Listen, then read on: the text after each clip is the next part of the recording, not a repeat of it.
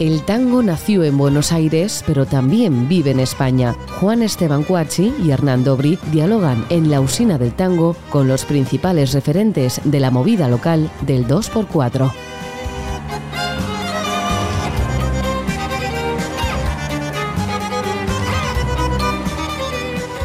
Hola, bienvenidos a una nueva emisión de la Usina del Tango.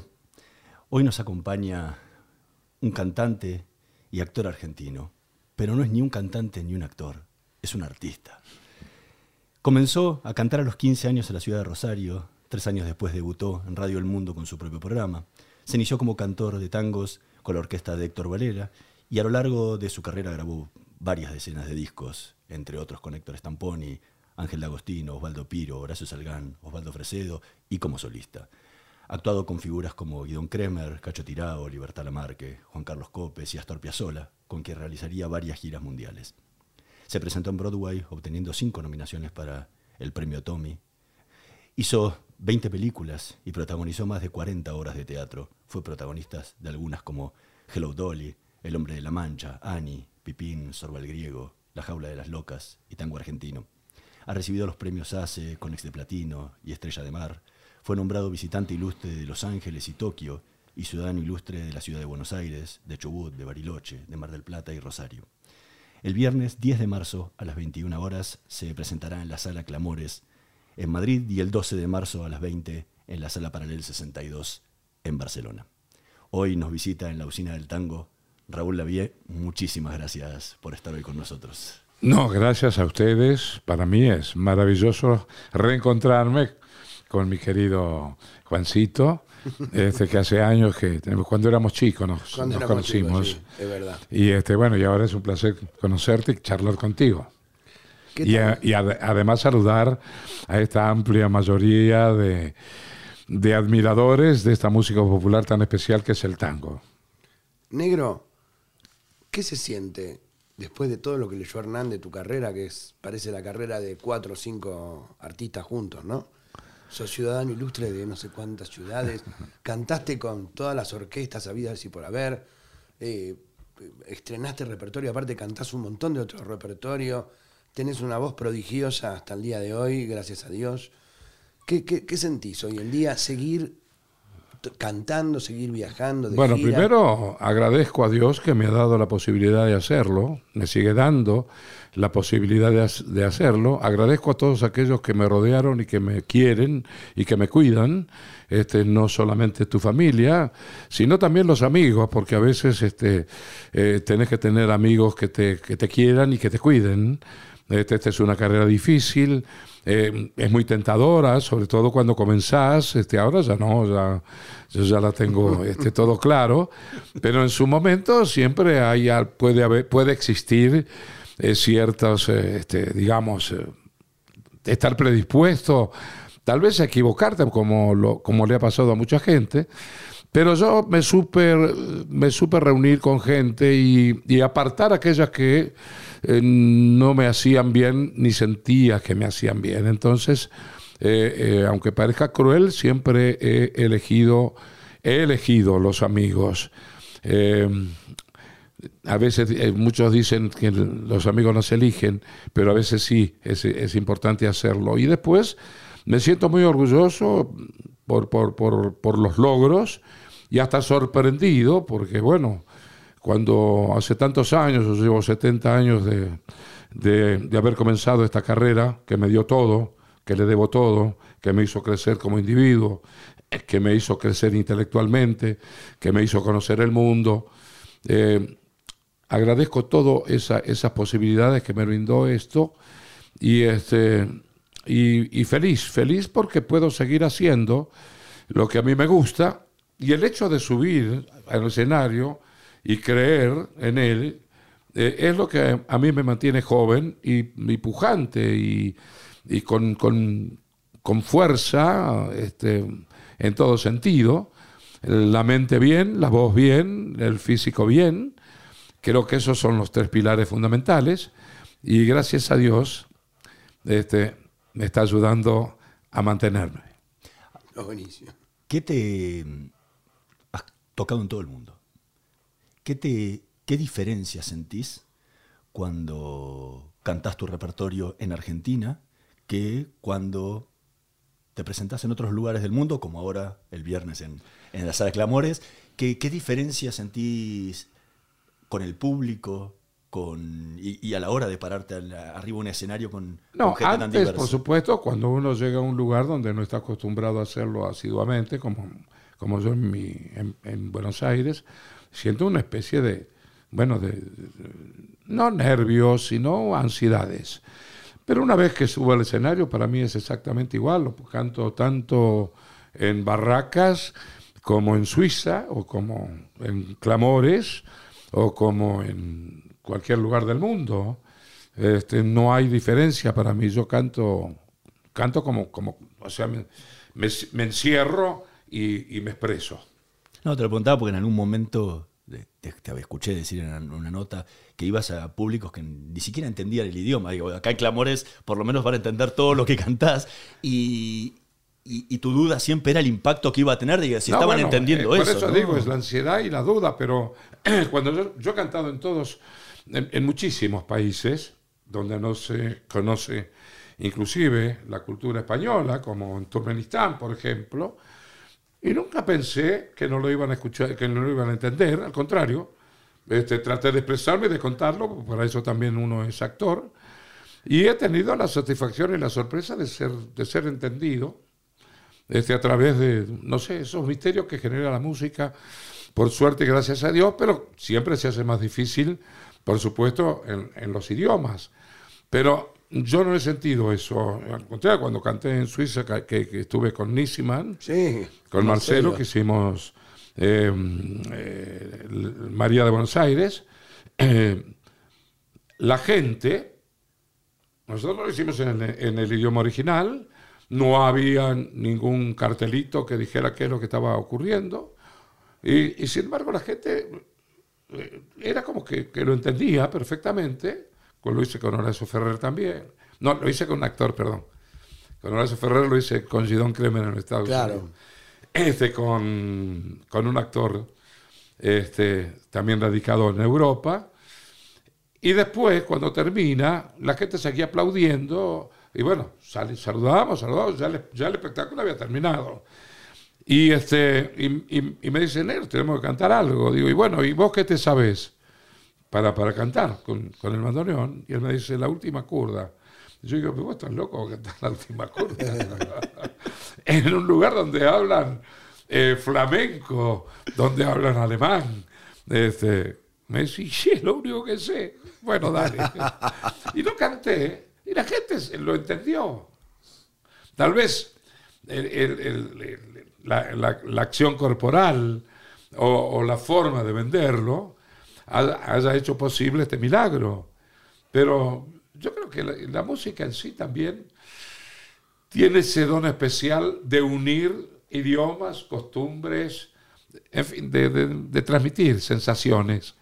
Este, aunque no sepas qué es lo que, está, lo, que, lo que está diciendo, si vos sabes transmitir lo que, la, posibilidad que te da la música y, y, y sabes unir las palabras junto con ella, este, creo que, que, es la, ese es el, misterio por la cual te entienden. Negro, ¿qué influencias tuviste? De pibe, ¿qué, escuchabas? ¿Qué querías ser cuando eras chico? Porque no lo sabía. Porque sos cantante, sos actor, cantaste un montón de repertorio. Sí.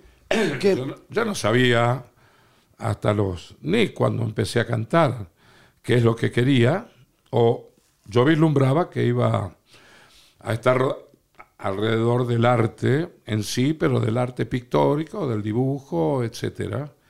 Me fascinó siempre eso, sigo haciéndolo. Este, no, yo soy autodidacta, no he ido a, a, manejar, a aprender a manejar este, técnicamente los, eh, los colores o lo que sea, siempre me, eh, me agarra locura y empiezo a pintar o a dibujar. Este, y yo pensé que iba a partir, iba a pasar mi vida o iba a transcurrir alrededor de eso, pero no tenía, no, lo tenía claro. Eh, nunca planifiqué las cosas. Eh, cuando tenía 12 años tuve que trabajar porque había que ayudar a la familia y éramos una familia humilde. Y a los 14 años se aparece un, muchacho mayor que yo que le gustaba cantar y este, me cantaba todo el día y, este, y entonces yo cero las. Cantaba con los chicos cuando salíamos, este, con los chicos de, de mi edad, cuando salíamos a, por ahí a, pasear, a la, o íbamos a la playa, a la Florida, en Rosario, etcétera. Perdón. Y, y él un día me dice, acompañarme a un conservatorio que estaba cerca de mi casa en Rosario. Dice, porque quiero, quiero dar la prueba a ver si puedo empezar a, el aprendizaje del canto. Digo, bueno, ¿cómo no te acompaño? Yo tenía 14 años y él tenía 18, 19, no recuerdo. Y fuimos, llegamos, había una sala, nos, nos juntamos varios, eh, yo al lado de él, pegadito, parado, pegado al lado de él. Es que todavía tenía pantalones cortos. En aquella época, eh, eh, los largos empezaban a ser usados cuando empezaban a salir los pelitos en las piernas, o cuando ya era edad, 15, 16 años. este, y entonces yo parado al lado, de pronto, bueno, le llega el turno a él, él hace una, una hace, este, un juego de, de, de- acompañándolo al piano, y después me dice, a ver vos pibe, me dice el, el profesor que era maestro Serafino, un hombre rubicundo, un hombre con fuerza itálica en su rostro y en su, en su modo de ser. Y, este, y no dije, yo, yo no vengo acá, yo soy, lo vengo a acompañar a él, porque, eh, bueno, lo vengo a acompañar a él. Este, se da vuelta, me mira y me dice, sin embargo, vos tenés muy linda voz. Tendrías, con el ceño fruncido, tendrías que aprender a cantar.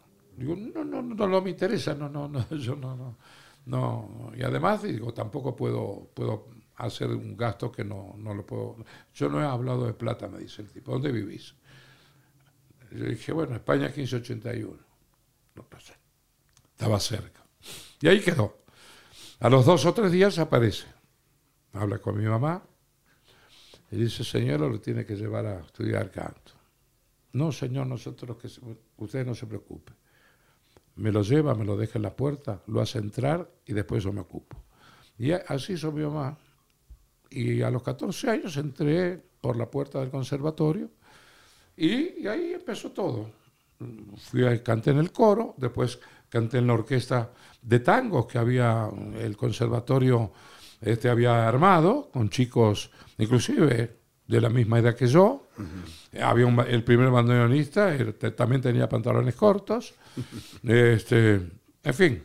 Y bueno, y ahí a los 15 años debutó, digamos, en el Teatro del Círculo en Rosario con la orquesta, en aquellos conciertos que hacen los, no, los conservatorios para presentar a sus alumnos. Claro.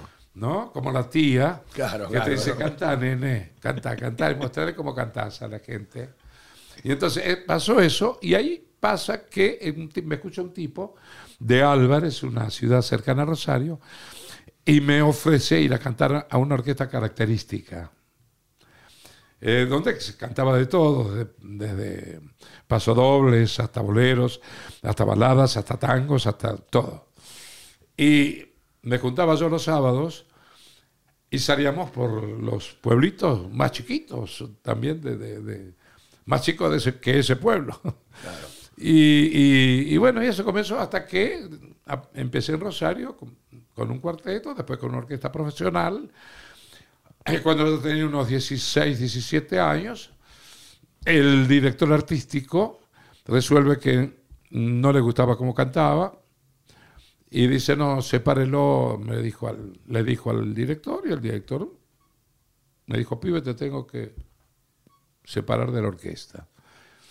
Yo que venía noviando con quien fue mi primera mujer y ellos se mudaban a Buenos Aires eh, eh, y me pedía que la acompañara y digo, yo no puedo, yo tengo un contrato, canto con una orquesta, tengo un programa de radio con ellas, hago bailes, hago, yo no puedo acompañarte. Este es mi trabajo en este caso.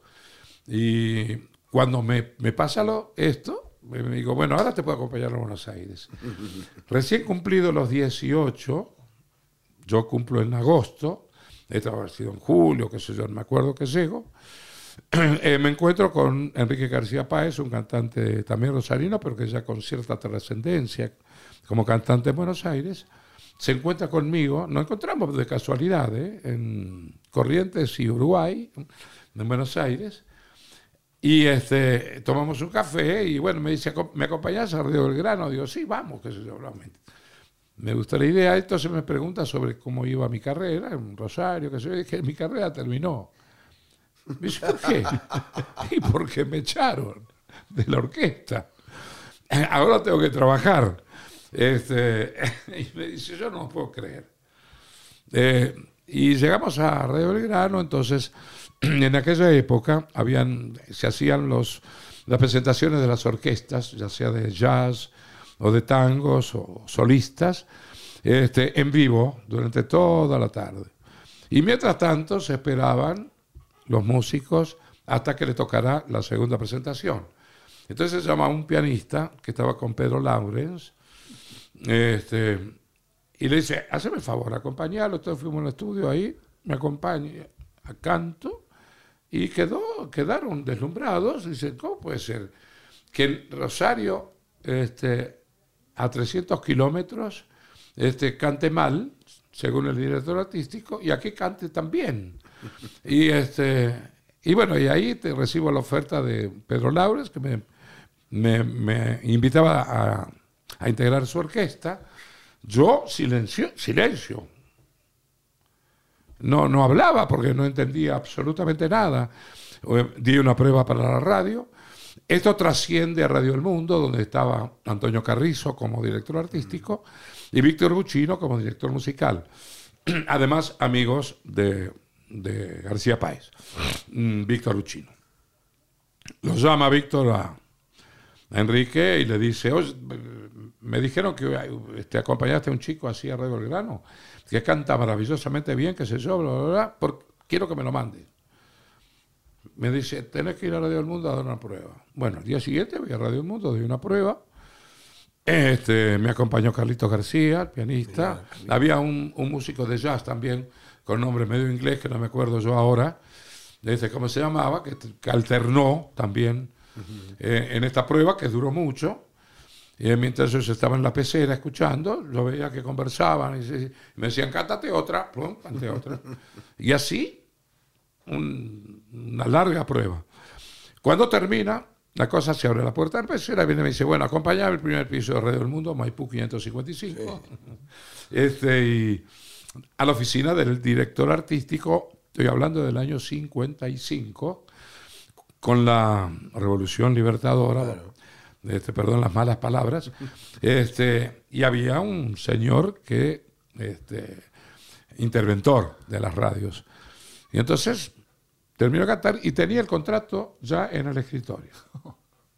me dice, la primera frase que me, que me, que me dijo es, ¿cuánto quiere ganar, pibe? Y yo empecé a mirar a, a, a, a Víctor Luchino y a y Antonio Carrizo me dice, no, no, bueno, de eso no, nos preocupemos, nosotros vamos a arreglar bien tu... Bueno, por supuesto, me ofrecieron una millonada en ese momento de pesos que yo jamás había, había pensado que alguna vez iba a ganar en algún lado. y bueno, y ahí comencé y tuve mi propio programa en Radio El Mundo a los 18 años, en, en, empezó en enero del año 56, y decía Antonio Carrizo, se tiene tanta miel en los labios y tanto azul en el corazón a los 18 años, que cantando son nuevas las canciones siempre en pos de las estrellas. Así cantan los maravillosos 18 años de Raúl Lavie. Yo me llamo Peralta de apellido. Raúl Lavie me lo puso Buchino y este Carrizo. Y ese es el comienzo. Qué bárbaro. Raúl, ¿qué contabas tus comienzos? ¿qué, le podemos mostrar a la audiencia? ¿Qué, qué podés cantar de hoy? De, del Raúl que, del que han pasado tantos años de, de esos recuerdos. Juancito, a ver.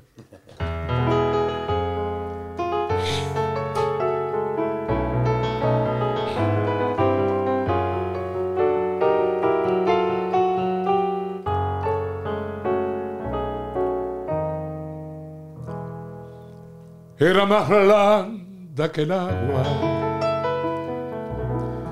que el agua blanda. Era más fresca que el río. Naranjo en flor. Y en esa calle de estío calle perdida dejó un pedazo de vida y se marchó. Primero hay que saber sufrir, después amar, después partir y al fin andar sin pensamiento. Perfume de naranjo en flor, promesas vanas de un amor que se escaparon en el viento. Después, ¿qué importa del después? Toda mi vida es el ayer que me detiene en el pasado. Eterna y vieja juventud que me ha dejado acobardado. Como un pájaro sin luz.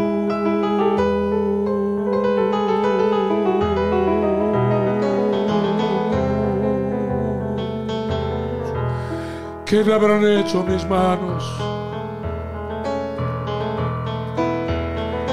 ¿Qué le habrán hecho para dejarme en el pecho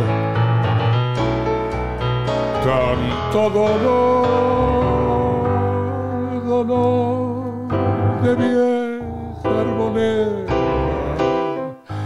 canción de esquina con un pedazo de vida, naranjo en flor. Primero hay que saber sufrir, después amar, después partir y al fin andar sin pensamiento perfume de naranjo en flor, promesas vanas de un amor que se escaparon en el viento. Después, ¿qué importa del después? Toda mi vida es el ayer que me detiene en el pasado, eterna y vieja juventud que me ha dejado acobardado como un pájaro sin luz. Qué grande. Qué impresionante, negro. Qué impresionante. Señores, tiene 85 años y está cantando como si fuera que tuviera 40. Como si recién, recién empezara, porque definitivamente, como yo eh, contaba, cada cosa en, en sí para mí ya es, ya es nueva. Eh, yo, yo soy un tipo que deja el pasado detrás.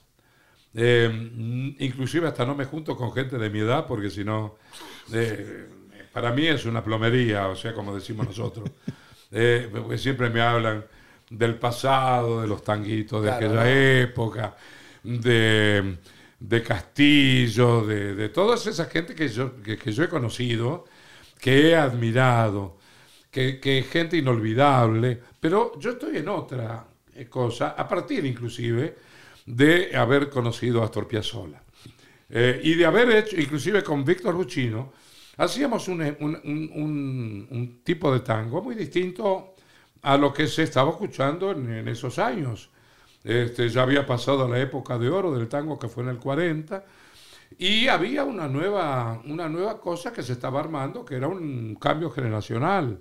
Yo tenía 18 años en ese momento, también lo sentía.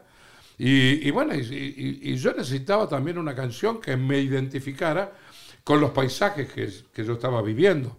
No con- repitiendo historias de, de- compadritos o, de, o de faroles en, en las veredas de Buenos Aires o, o el tranvía o todo eso, eh, eso que existía en el tango de una determinada época, hermosos hermosas cosas que muchos de ellos no tienen tiempo, como lo- los tangos de, de Homero Mansi o de Cadícamo o, de cualquiera de esos, de esos grandes autores y, compositores.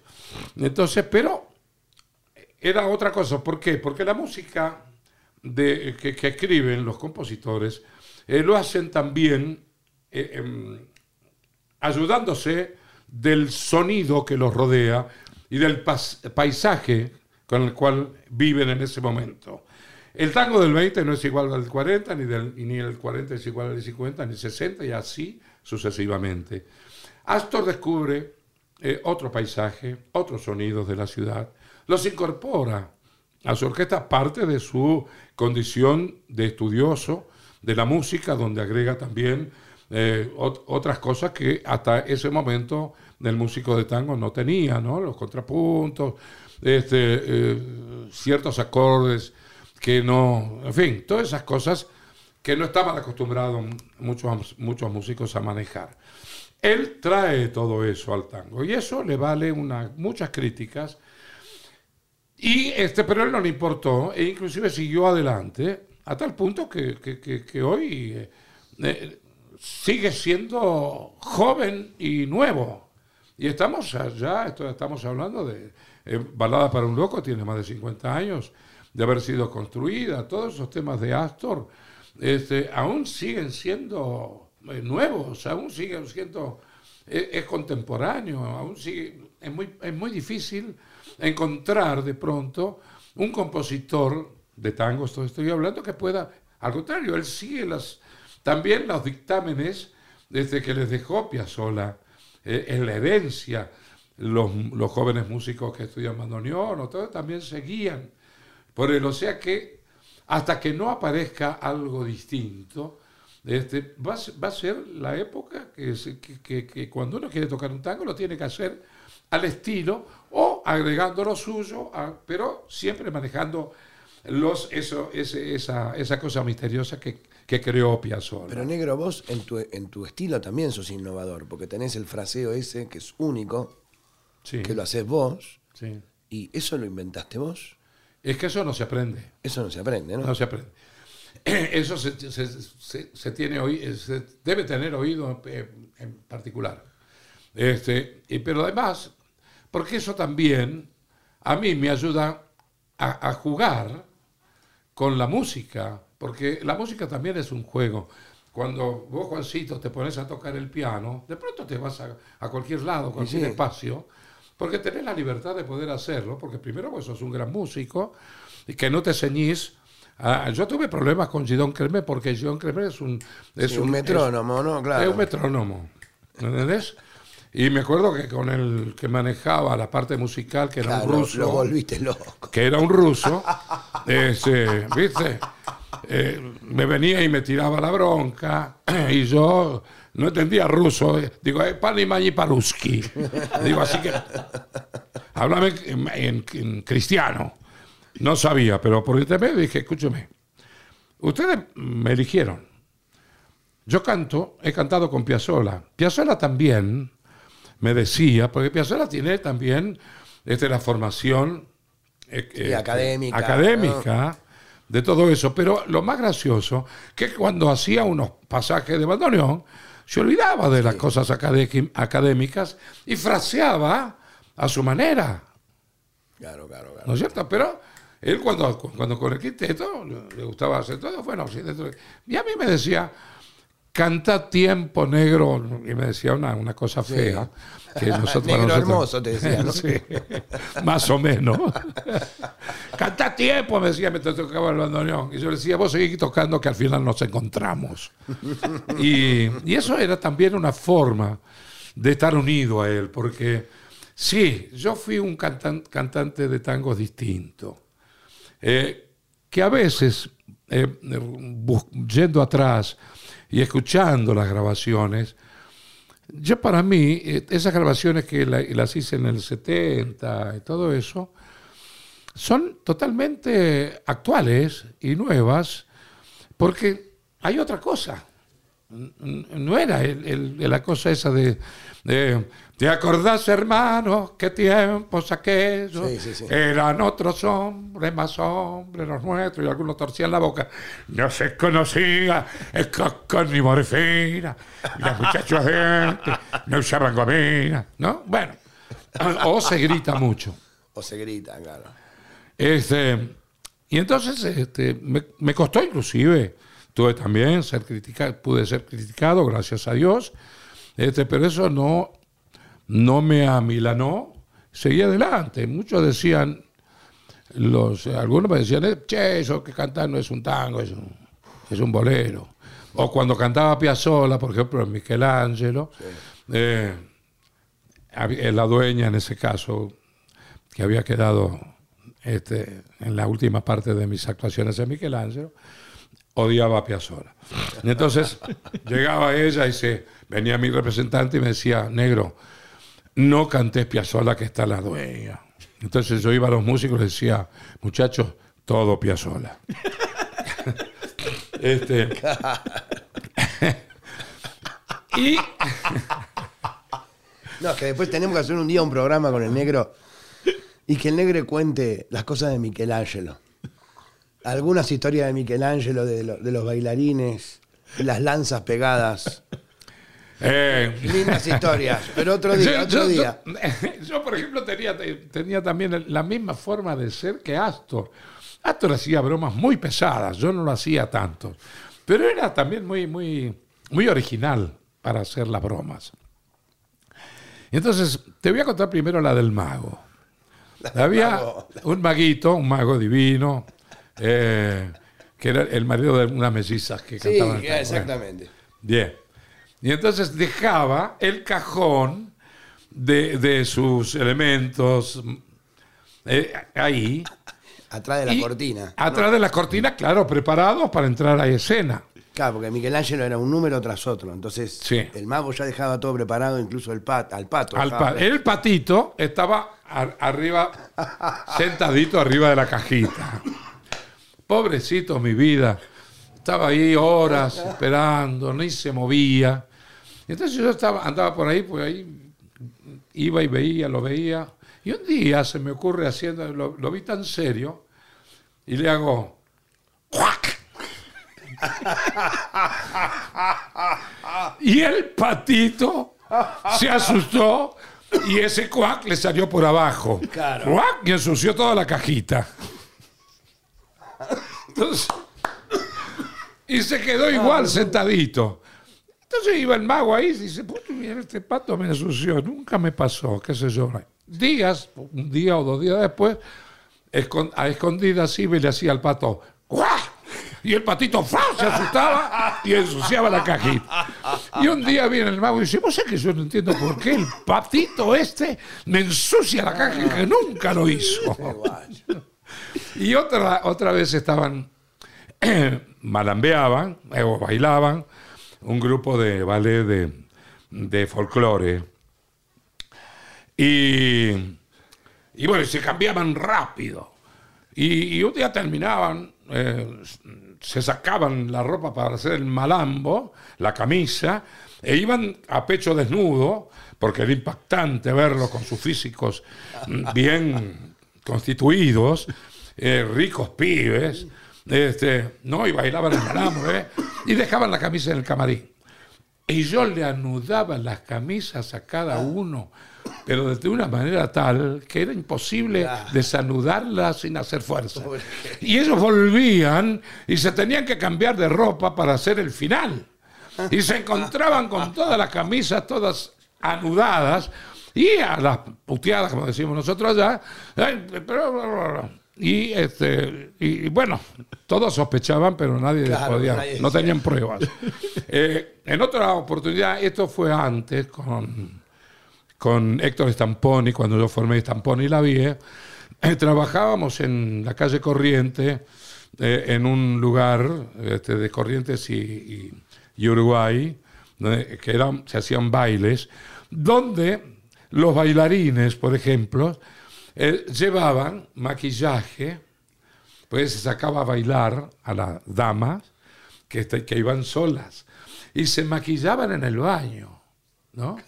Eso eran los bailarines de tango del año 57 más o menos, 58, se maquillaban.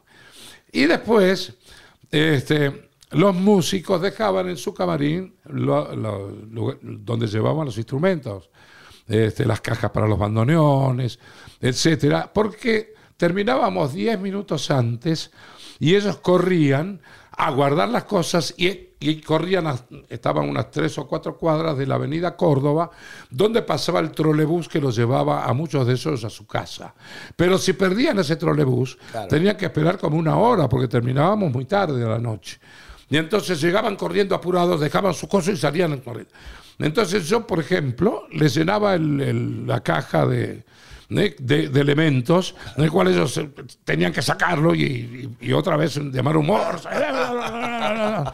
Todos sospechaban de mí. Este, un día le puse el gatito del lugar, se lo puse en la caja del bandoneón a, uno de los bandoneonistas. y cuando abrió la caja saltó el gatito. Y este casi se muere del corazón. Bueno, es eso. Raúl, recién decías que, que no, te, o sea, no te gusta mirar para el pasado, te gusta mirar y ver el, presente. Dentro de este presente, el presente más cercano es tu actuación ahora el, 10 de marzo en, en la sala de Clamores. ¿Qué le espera a la gente que, va, que te va a escuchar. Bueno, en realidad el que está esperando soy yo. a ver cómo me va. bueno, pero es una. es, de, es, de los, es de los dos lados. Ellos vienen a ser las víctimas. el que se atreva. Se atrevió él, no me eche la culpa a mí. Este, no, yo voy a cantar eh, los tangos hermosos que tengo en mi repertorio. Con, ese es un estilo en el cual Juancito me acompaña. Es un, eh, tengo mi forma de cantar y de hacerlo, este, pero te, dueño de, de pronto de un repertorio muy, muy selecto. Eh, yo siempre elijo los temas de acuerdo a, lo que me produce en la piel. Este, y bueno, y, los incorporo y los canto. Y, este, y, y, bueno, y les doy mi impronta, mi estilo. Este, y hasta, hasta ahora me fue bien. Pero recién, recién decías esto de no querés mirar el pasado y, ver todo lo que pasó. no, no, todo eso... tampoco es así. Este, yo el pasado lo, he vivido y, fue tan bueno para mí este, porque me ha, me ha permitido llegar a este lugar. Yo me refiero a no repetir y no hacer, sino este, seguir adelante, porque lo que hice la semana pasada ya es pasado para mí. Yo estoy pensando en esta semana y en la que viene. Entonces, pero bueno, pero ya voy formando, ya tengo una formación distinta. Una cosa de rodearse de jóvenes, porque siempre te rodeas de jóvenes. Sí, sí. ¿No? Tengo músicos jóvenes. Tenés músicos jóvenes y, siempre tengo ese recuerdo de que vos siempre buscabas rodearte con los jóvenes incluso para para, para charlar, para, para intercambiar ideas, para... Y además para también ayudarlos, porque el, músico en general de cualquier edad me tiene miedo. O sea, cuando me dice tengo que acompañar al negro, al negro la es verdad, tiembla. Es verdad, es verdad. ¿Eh? Es así. Es verdad. este, pero yo, yo, siempre trato de decir, muchachos, no me tengan. Ustedes, yo les pongo una partitura, ustedes sigan esa partitura eh, eh, Gerardo Gardelín, que está residiendo, aquí en Madrid, con el cual he hablado, este, nos vamos a encontrar mañana, creo. El director este, ha dirigido algunos conciertos en el Colón. Cuando estaba frente a la orquesta del Colón, con su batuta le decían, muchachos, por favor les pido, ustedes no lo escuchen a la vieja. Ustedes ah, toquen lo que tienen escrito la bien se va a ocupar por otro lado. Ese era el consejo que les daban, porque si pretenden seguirme, este, nos vamos a perder todo. Sí, claro,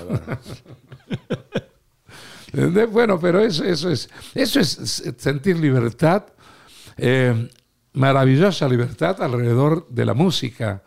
Y, y, por eso para mí es nuevo todo, porque no canto el mismo tema igual. Eso me permite no mecanizarme, no hacerlo y, A lo mejor sí lo canto igual, pero no me doy cuenta, porque de pronto le doy otro, otra cosa, ¿no? Y este, pero eh, eso es lo que a mí me mantiene joven. De, hablaste antes de muchísimo de Piazzolla.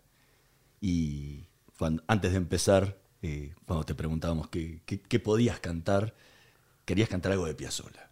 ¿Qué, qué, tema podés hacer con Juan? Ah, eh, de acuerdo a mi eh, situación este, en este momento, no, sé qué era que puedo hacer, porque la música Piazzolla no es fácil.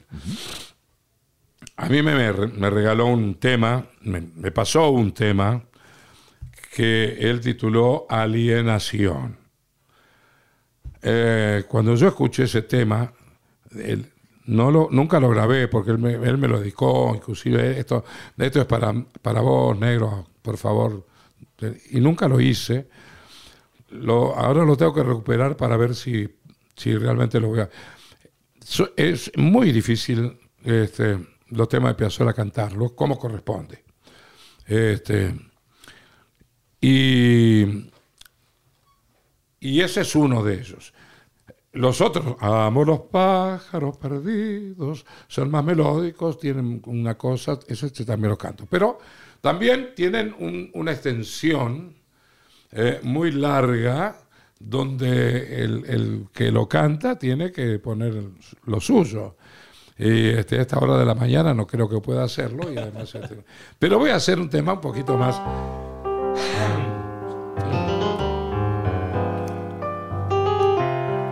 Esto está escrito con Jorge Luis Borges, donde también tiene una historia maravillosa.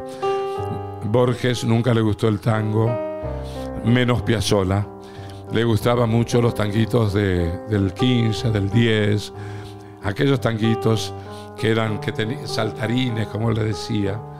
Y este, inclusive cuando hicieron con Piazzolla el tango, que es hermosísimo, donde está incluido este tema, este, él iba al departamento de Astor y lo ensayaba con Dede, con Wolf, la primera mujer de Astor, que cantaba, tenía una vocecita muy linda. Y entonces ella cantaba, me acuerdo, fue en Valvanera, en una noche lejana, con su voz, ¿no? Y cuando lo graba Edmundo Rivero, este, le preguntan, le preguntan a, Borges si le había gustado la versión de Edmundo Rivero. Y Borges dice, eh, no, no, no, no mucho. En, realidad, a mí la que me, gusta mucho es escucharla por esta chiquita, por esta chica, y esa chica era de The Wolf, la mujer de Astor. Sí, se llamaba o se llama Jacinto Chiclano.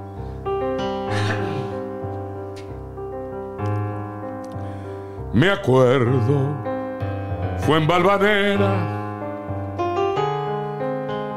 en una noche lejana, que alguien dejó caer el nombre de un tal Jacinto Chiclana algo se dijo también de una esquina y de un cuchillo, los años no dejan ver el entrevero y el brillo. ¿Quién sabe por qué razón me anda buscando ese nombre? Me gustaría saber cómo habrá sido aquel hombre. Alto lo veo y cabal, con el alma comedida, capaz de no alzar la voz y de jugarse la vida.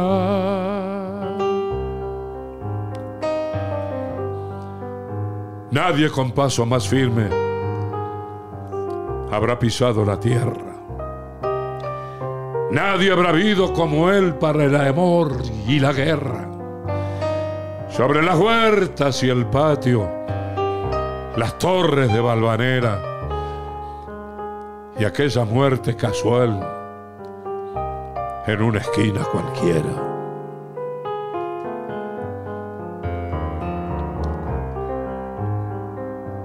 Solo Dios puede saber la laya fiel de aquel hombre.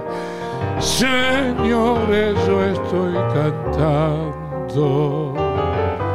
lo que se cifra en el nombre. Siempre el coraje es mejor. La esperanza nunca es vana. Vaya pues esta milonga. Para Jacinto Chiclana.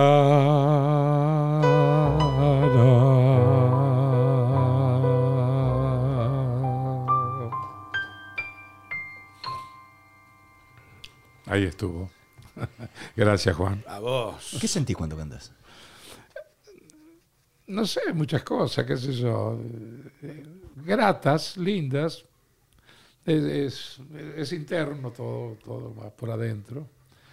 Este, no, no- no me he puesto a, a analizar todo ese tipo de cosas, pero me hace muy feliz. Porque uno te ve de afuera, recién, mientras cantabas, y, y uno percibe que algo está pasando ahí adentro. Y sí, sí, ¿Qué, es lo- claro. qué es eso que está saliendo hacia afuera también? ¿no? Sí, claro. Entonces, bueno, pero es ¿cómo- un poco no todo. puede la explicar, ¿no? música es el músico, porque eh, lo fundamental es a quién tenés enfrente o al lado.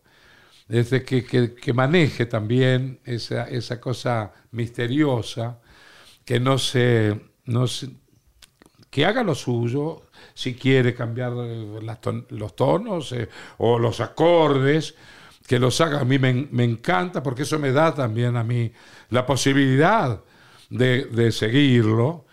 Eh, es una simbiosis que se, que se logra entre el instrumentista y yo.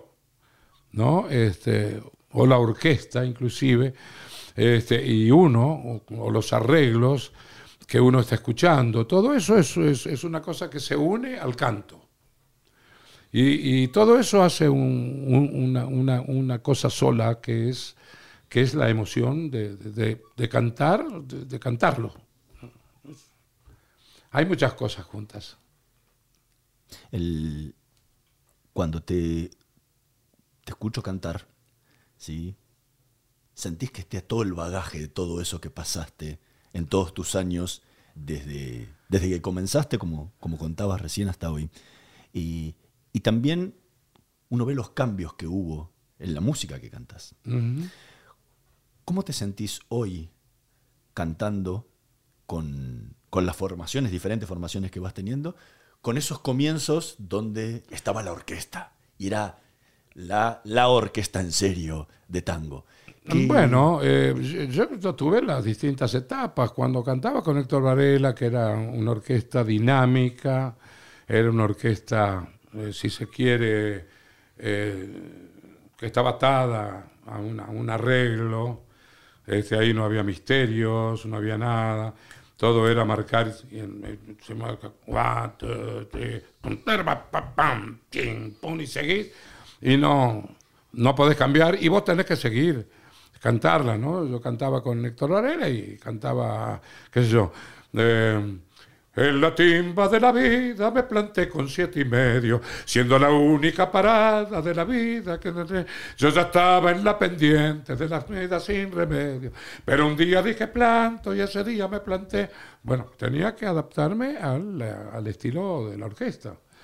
Cuando tuve mi orquesta con, con Héctor Stamponi y este, hacíamos lo, lo mismo porque era una orquesta de baile este también, pero también ahí comenzaba uno a, hacer lo que le gustaba o tenía un poquito más de libertad. Y entonces Héctor Stamponi, que también era un músico exquisito, un autor maravilloso, este, de temas eh, increíbles, este, eh, también tenía esa, esa calidad musical y esa cosa, una, eh, esa, esa delicadeza para tocar Sí, y la orquesta. Tenía y- un, un humor impresionante. Ah, no, sí, ¿no? sí, sí. Nana era divina. Era divi- era- yo lo quise mucho, lo quiero mucho, lo recuerdo mucho. Este, y era también tenía un humor muy. Él estaba tocando, por ejemplo, en Caño 14, otro lugar. Estaba con, con Vaso, con José Vaso, que era un músico que, que castigaba el piano, ¿no? Y era tremendo y su orquesta sonaba tal cual él era.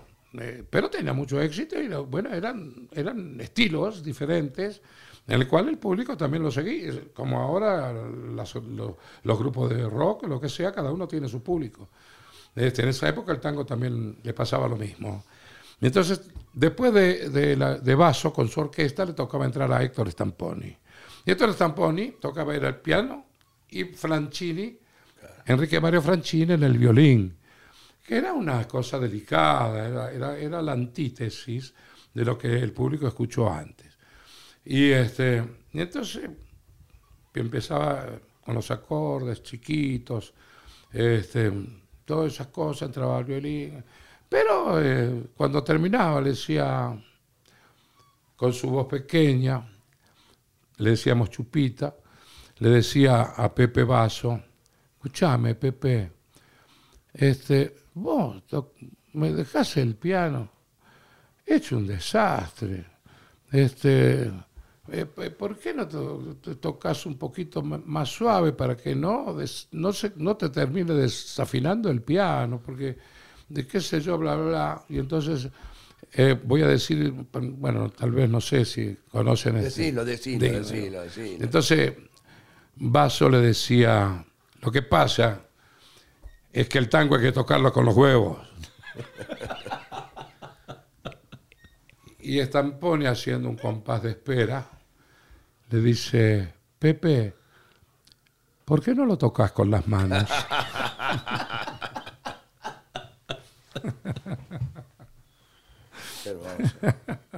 ¿Me entiendes? Y, y bueno, y, y- y- y yo me fui adaptando hasta que después, ya después, bueno, pude, eh, hoy canto con la libertad que me permite y ya saben, por eso lo de, lo de Gerardo Gardelín Claro. eh, y, y todos los músicos que me acompañan, me acompañan, me acompañan o me, me acompañaron, este, con Julianito, por ejemplo. Juliano, eh, con Juan Carlos, este, Con Ciriliano. ¿no? Ciriliano, que hicimos cosas maravillosas. Son, son estilos que se avienen a que yo pueda expresarme.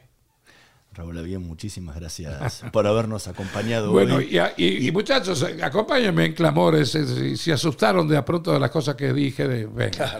Este, Le recordamos, le recordamos a la gente que el 10 de marzo a las 21 horas se va a presentar en la Sala Clamores. Se pueden comprar las entradas en la página de Clamores, que es salaclamores.es, donde van a poder disfrutar de, de un show espectacular, íntimo, con Raúl Lavie. Y único, único, porque Raúl es el gran cantante de tango, el mejor de todos de toda la historia. bueno, No, pero en serio, en serio, es el mejor de toda la historia. Gracias, Y gracias. tienen la suerte de que esté acá en Madrid y en Barcelona cantando. Muchas Es gracias. que es verdad, es verdad, es la verdad. Gracias, Juancito. Es la verdad. Gracias, gracias. Además, con tu papá hicimos cosas muy lindas con Claro, la última vez que nosotros estuvimos juntos fue en eh, Chile. Chile, ¿no? claro. Exactamente. En Chile, hicimos un trabajo maravilloso con orquesta sinfónica Sí, y, sí. y- Pero aparte me acuerdo que, ¿sabes que volvíamos de Chile? Perdón un segundo. ¿eh? Y yo le decía a mi viejo, le digo, es que el negro es el mejor de la historia.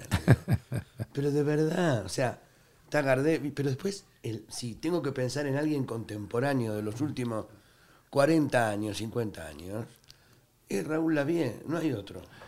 Bueno, En serio lo digo, eh, lo digo de todo corazón, yo- ¿eh? Sí, yo lo sé, pero, pero a veces este, digo, bueno, es la admiración, son los años, este, todo eso que uno viene, viene haciendo y, cantando, este, pero, pero bueno, yo lo agradezco, me encanta escucharlo, pero, pero a veces, este, y no peco de ser, de, no quiero ser humilde o pretender ser humilde, sino este, seguir aquel pibe que empezó a, los 15 a cantar con una, sonrisa y jugando y con la música y todo eso y lo seguía haciendo y hoy sigo haciéndolo este, de, la, misma manera que cuando comencé. Así, que eso es todo. Así que para verlo, les recordamos una vez más, el 10 de marzo, 21 horas en, en Sala de Clamores. Muchísimas gracias, Juancito. Es una alegría para mí este, reencontrarme con los afectos. Quiero mucho a toda tu familia y, este, y conocerte hoy a vos también es, para mí es una, enorme satisfacción. Y a todos aquellos que han escuchado este, este, este, este programa, vaya mi, mi cordial abrazo. Y, este, y aunque no vayan a Clamores, los quiero igual. Chao. Nosotros nos vamos a reencortar en la próxima emisión de La Usina del Tango. Nos vemos.